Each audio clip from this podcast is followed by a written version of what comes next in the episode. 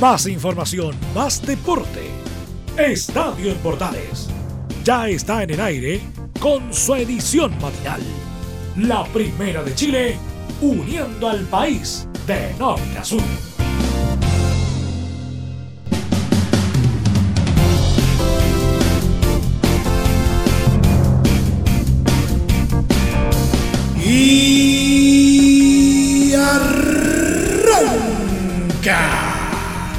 Señoras y señores, muy buenos días, bienvenidos una vez más.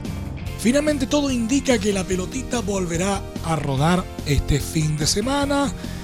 Siguen eh, los preparativos para el retorneo. Vamos a contarle algunos detalles al respecto.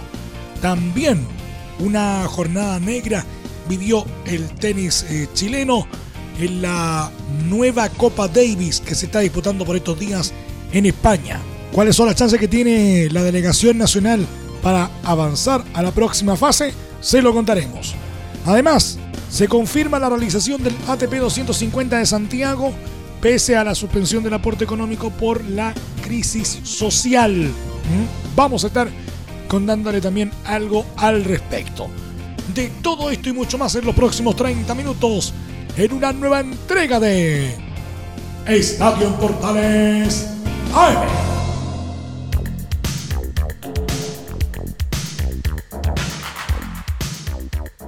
Desde el mate central de la Primera de Chile les saluda Emilio Freixas. Como siempre, un placer acompañarles en este horario. A la espera de la reanudación, el escenario se va acomodando para que el torneo nacional pueda desarrollarse este fin de semana.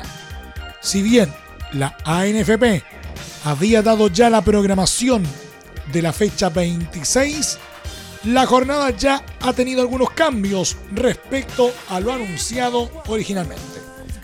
Bajo este escenario es que este martes se modificó la hora del partido entre Colo Colo y Coquimbo, a jugarse el sábado en el Monumental.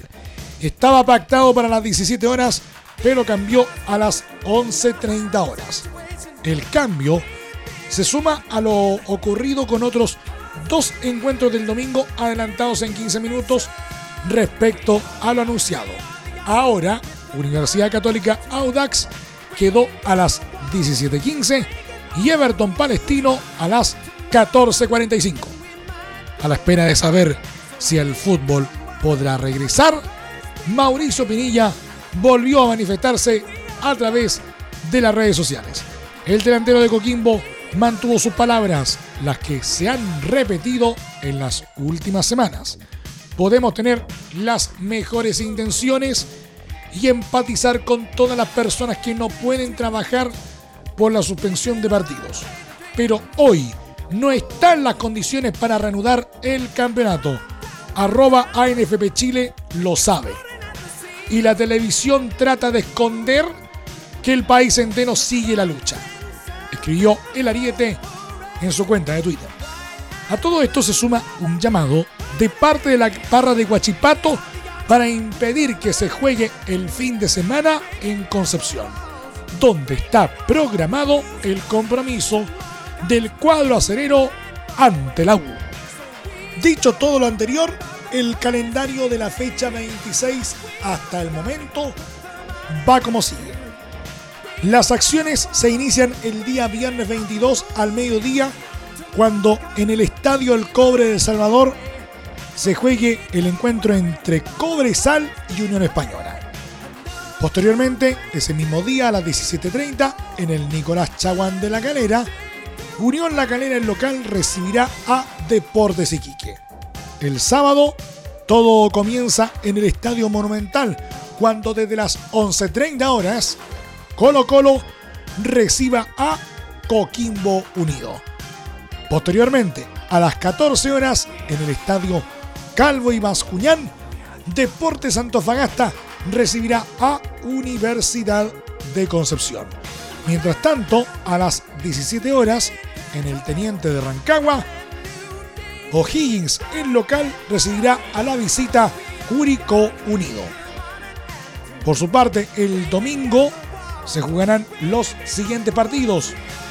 Desde las 11.30 horas, en el Huachipato Cup Acero de Talcahuano, el local Huachipato recibirá a Universidad de Chile. Posteriormente, en Sausalito, a las 14.45 horas, Everton de Viña del Mar recibirá a Palestino. Y todo finaliza a las 17.15 horas en San Carlos de Apoquindo cuando Universidad Católica reciba a Audax Italiano.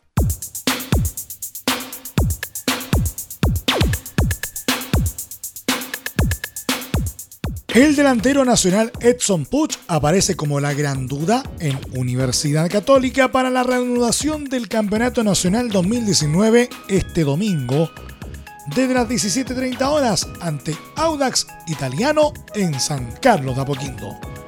El ex jugador de la U y Querétaro de México ha presentado dolores lumbares y aún no está 100% en condiciones físicas.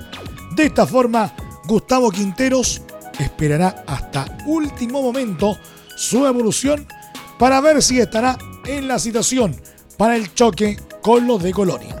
Quienes recibieron recientemente el alta médica en los cruzados son los mediocampistas Luciano Agüed e Ignacio Saavedra. El argentino superó la lesión en su hombro izquierdo sufrida ante Unión La Calera por el campeonato. El Nacho, en tanto, dejó atrás su desgarro en el cuádriceps e incluso sería de la partida frente a los pupilos de Juan José Rivera, equipo que lucha por clasificar a torneos internacionales.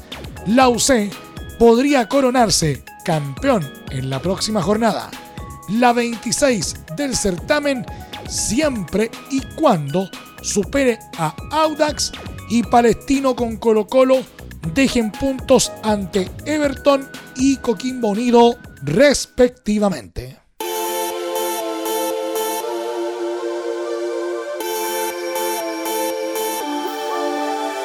El defensor Rodrigo Echeverría comentó lo que será la recta final de Universidad de Chile en el Campeonato Nacional 2019, donde la escuadra de Hernán Caputo buscará conservar la categoría falta de seis partidos para el cierre del torneo, el elenco colegial se ubica justo un puesto arriba de la zona de descenso, en el decimocuarto lugar con 24 puntos, superando solo por diferencia de goles a Deportes Iquique.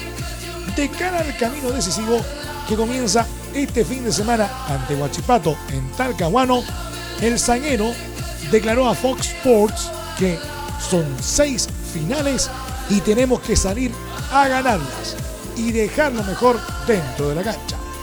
Vamos de a poco, llevamos dos partidos ganados, lo que es un mérito para nosotros. Queremos seguir en la misma senda cuando se reanude el torneo, complementó. En el plano personal, Echeverría indicó que no estoy tan conforme por la situación en que estamos. Yo creo que ninguno está conforme por cómo lo hemos hecho este año y esperamos revertir la situación y salir de la parte baja. Por último, consultado por la reanudación del torneo este fin de semana, el jugador de 24 años señaló que si se reanuda, bien, siempre y cuando estén las condiciones para el espectáculo. Y veamos un apoyo al pueblo. Esto evoluciona día a día y veremos en el momento si se juega o no.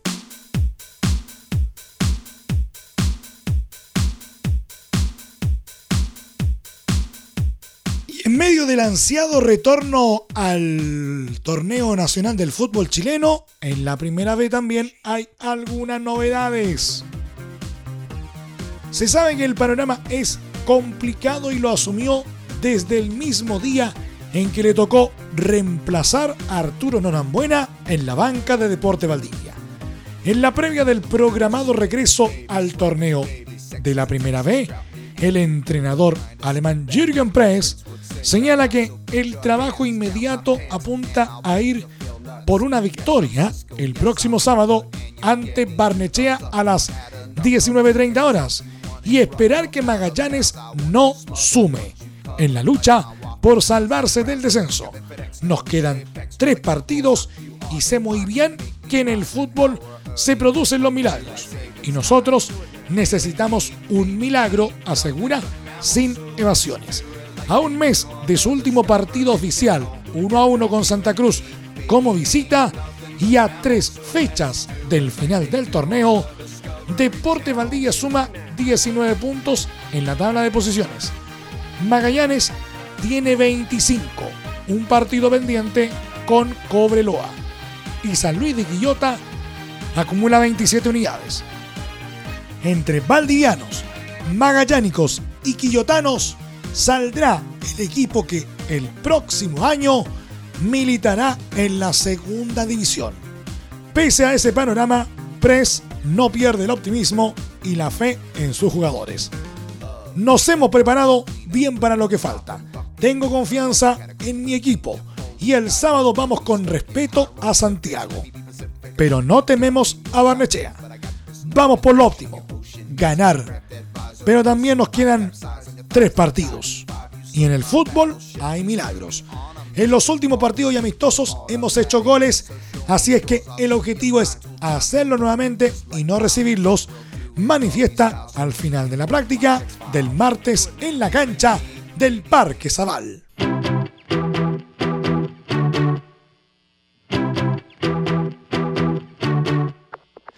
Por otra parte, la tercera puede ser la definitiva. Así ven en Cobreloa el partido del próximo domingo 24 de noviembre cuando deben enfrentar a Rangers en Talca por el reinicio del Campeonato Nacional.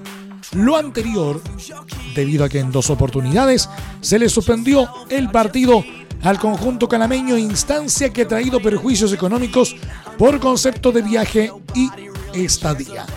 Producto de la contingencia nacional, la ANFP espera que esta sea la oportunidad que se reinicien los campeonatos profesionales del fútbol chileno.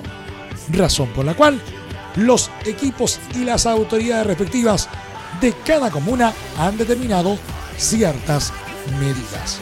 En el caso del duelo entre Rangers y Cobreloa, se aprobó un aforo simbólico de 3.000 personas, intentando evitar cualquier alteración que prive la realización oportuna y segura del encuentro deportivo. Asimismo, se ratificó que el partido se jugará el domingo a las 11.30 horas en desmedro de lo que solicitaba Cobreloa, que sugería que se adelantara el cotejo para el día sábado.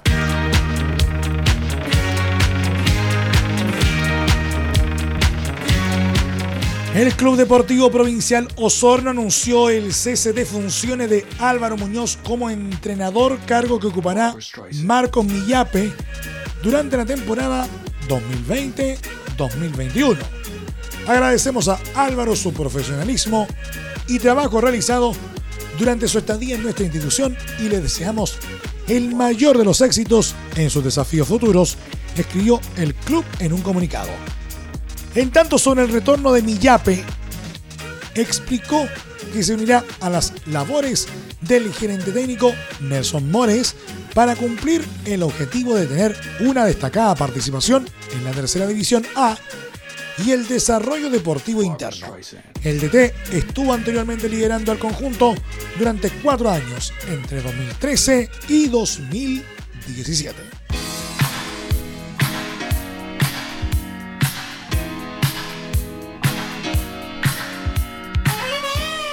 Y por mucho que sea fútbol de tercera, esta noticia hizo bastante ruido en las últimas horas. Fíjense, no solo tres puntos perdió el pasado fin de semana el elenco de Deportes Limache, tras caer como visitante ante Provincial Ovalle por 2 a 0 en su segundo compromiso de la liguilla final por el ascenso a la segunda división profesional del año 2020 sino que los rojinegros se quedaron además sin entrenador, tras la sorpresiva renuncia de su técnico Ramón Clement, el cual, según trascendidos, debería ser reemplazado por el ex DT de Lautaro de Buin, Italo Pinochet. Lo preocupante del caso es que el ahora ex entrenador de los limachinos no renunció por un mal resultado, sino que por lo que él narra y aclara la falta de respeto del presidente del club, César Villegas, hacia su persona. Yo salgo porque después del partido en Ovalle, el presidente me hizo un gesto antideportivo que para mí es una falta de respeto que no está para los tiempos de ahora, ni menos para lo que yo soy y he sido en el fútbol profesional. Me he sentido denostado por esto y por ello que presente mi renuncia, aclaró el entrenador. Luego de despedirse del director deportivo del club, Paulo Berniñano. A través de un comunicado de prensa, el club oficializó la partida de su ahora ex técnico, Ramón Clement. Club Deporte Limache de manera oficial informa que el señor Ramón Clement ha presentado su renuncia voluntaria al cargo de director técnico de nuestra institución. Agradecemos su gran labor profesional, dedicación y responsabilidad durante el tiempo que estuvo con nosotros. Le deseamos lo mejor en su futuro profesional y personal, indica el escrito, el cual luego agrega que durante la jornada se debería haber dado a conocer el nombre del nuevo entrenador del club. ¿Quieres tener lo mejor y sin pagar de más? Las mejores series de televisión, los mejores eventos deportivos, equipo transportable, películas y series 24/7. Transforma tu TV a Smart TV. Llama al 973-718989. Twitter arroba panchops. ¿Necesitas promocionar tu marca o producto? Anunciar en la primera de Chile es rápido, fácil, con cobertura nacional y no cuesta tanto. Contáctanos al correo comercial arroba radioportales.cl. Tenemos una propuesta a tu medida, porque en la Portales te queremos escuchar. Entre Marco Grande y Marco Chico, media vuelta y vuelta completa. Escuchas Estadio en Portales en la Primera de Chile, uniendo al país de norte a sur.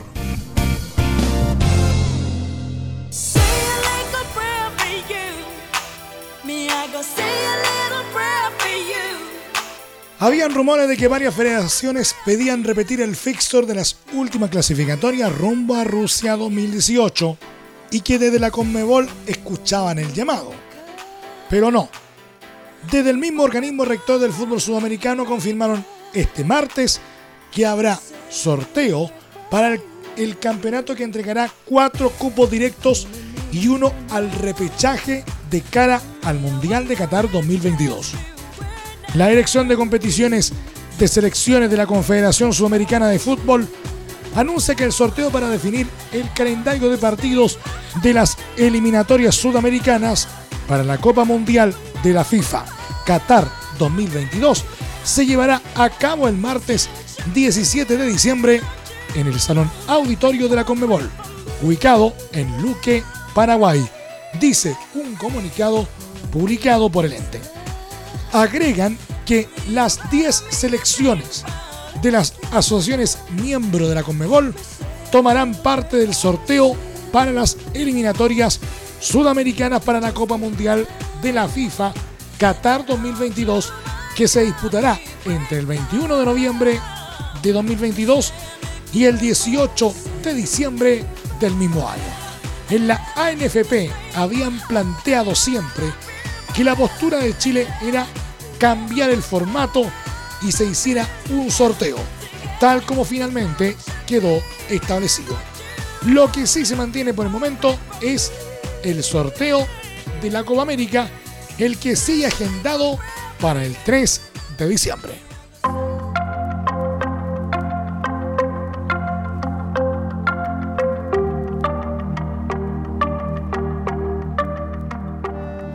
Algo adelantamos en el programa del día de ayer.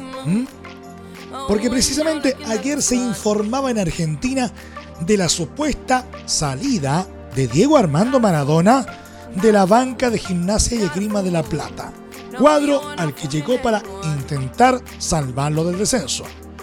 Finalmente eso terminó por oficializarse. Este martes, el astro del fútbol argentino dejó de ser el entrenador del Lobo Así lo oficializó el presidente del conjunto de La Plata, Gabriel Pellegrino. Maradona ya no es más el técnico de gimnasia.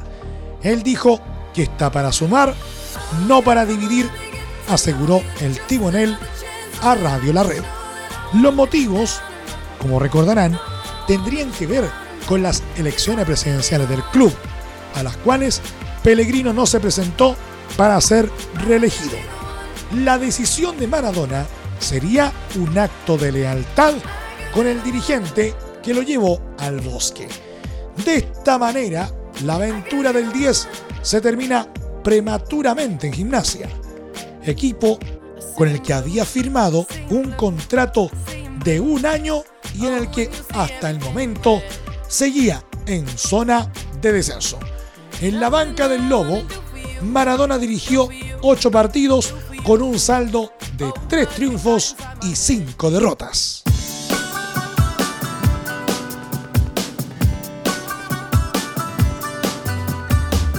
Nos vamos al eh, polideportivo que viene bastante cargadito en torno al tenis esta mañana.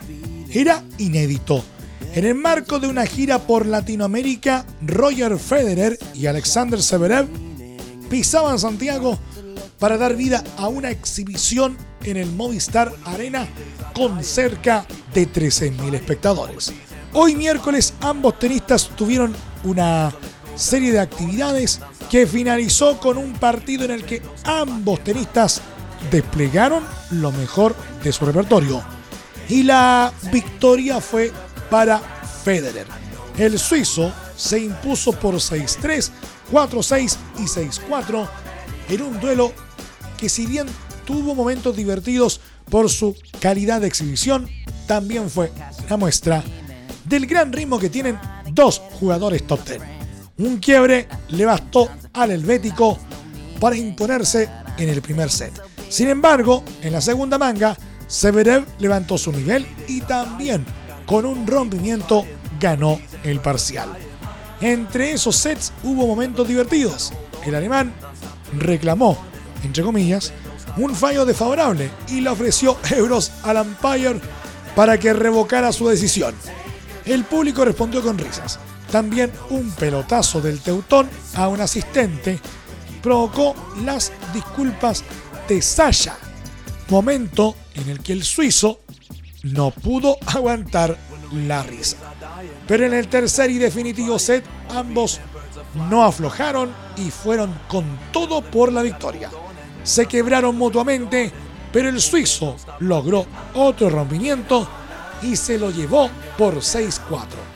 Ahora, ambos tenistas no tienen tiempo que perder. Partidos en Buenos Aires, Bogotá, Ciudad de México y Quito les esperan.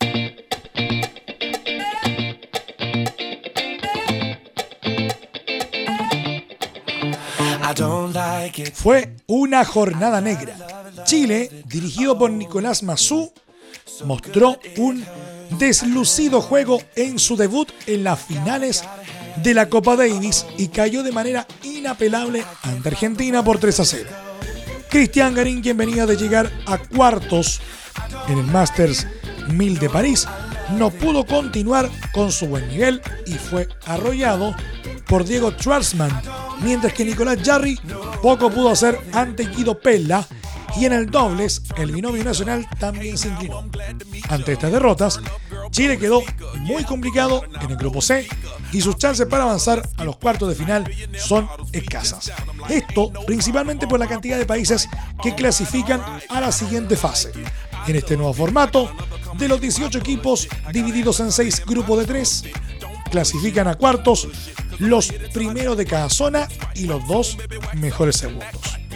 Tras este debut, en el que no se ganaron sets ante Argentina, quedar primero del grupo asoma como una tarea casi imposible para Chile, ya que habría que esperar una serie de combinaciones complejas y con marcadores muy abultados.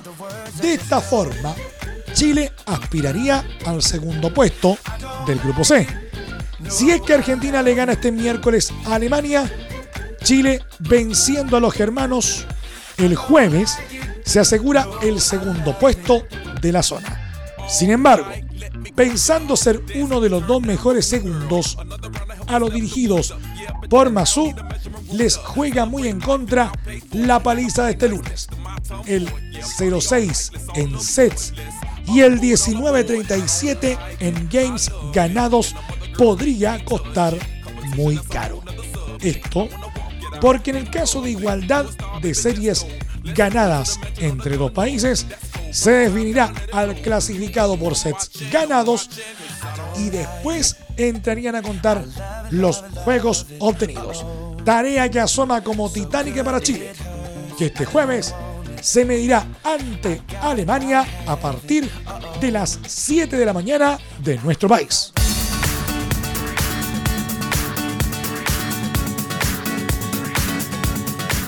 La crisis social que por estos días se sigue viviendo en Chile había complicado el escenario para la realización del ATP 250 de Santiago por falta de apoyo económico.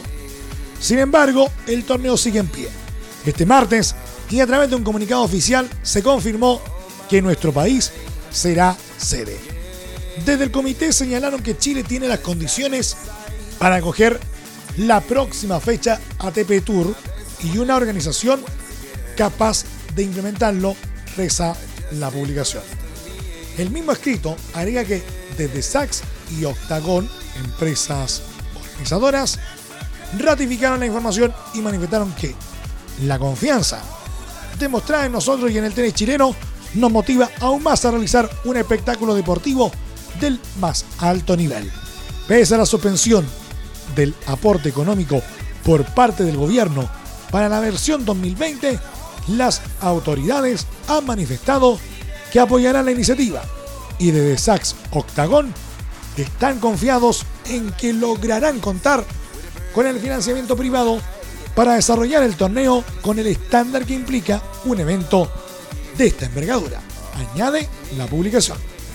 De esta forma, el evento sigue sin alteraciones pese a las preocupaciones que había instalado el retiro del aporte económico por parte del Estado ante el estallido social.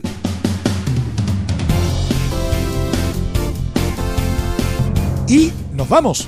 Gracias por la sintonía y la atención dispensada. Hasta aquí nomás llegamos con la presente entrega de Estadio en Portales en su edición AM a través de las ondas de la Primera de Chile. Agradecemos a quienes nos escucharon a través del 1180M, a través de la Deportiva de Chile radiosport.cl y también a través de nuestros medios asociados en todo el país. Más información luego a las 14 horas en la edición central de Estadio en Portales junto a Carlos Alberto Bravo y todo su equipo. No se olviden también que a partir de este momento, este programa está disponible en nuestra plataforma de podcast en Spotify. Búsquenos como Estadio en Portales. Que tengan todos un muy buen día y mañana será Rodrigo Jara quien los acompañará desde esta tribuna. Ahora sí, que tengan todos un muy buen día. Más información, más deporte. Esto fue Estadio en Portales, con su edición matinal. La primera de Chile, uniendo al país de norte a sur.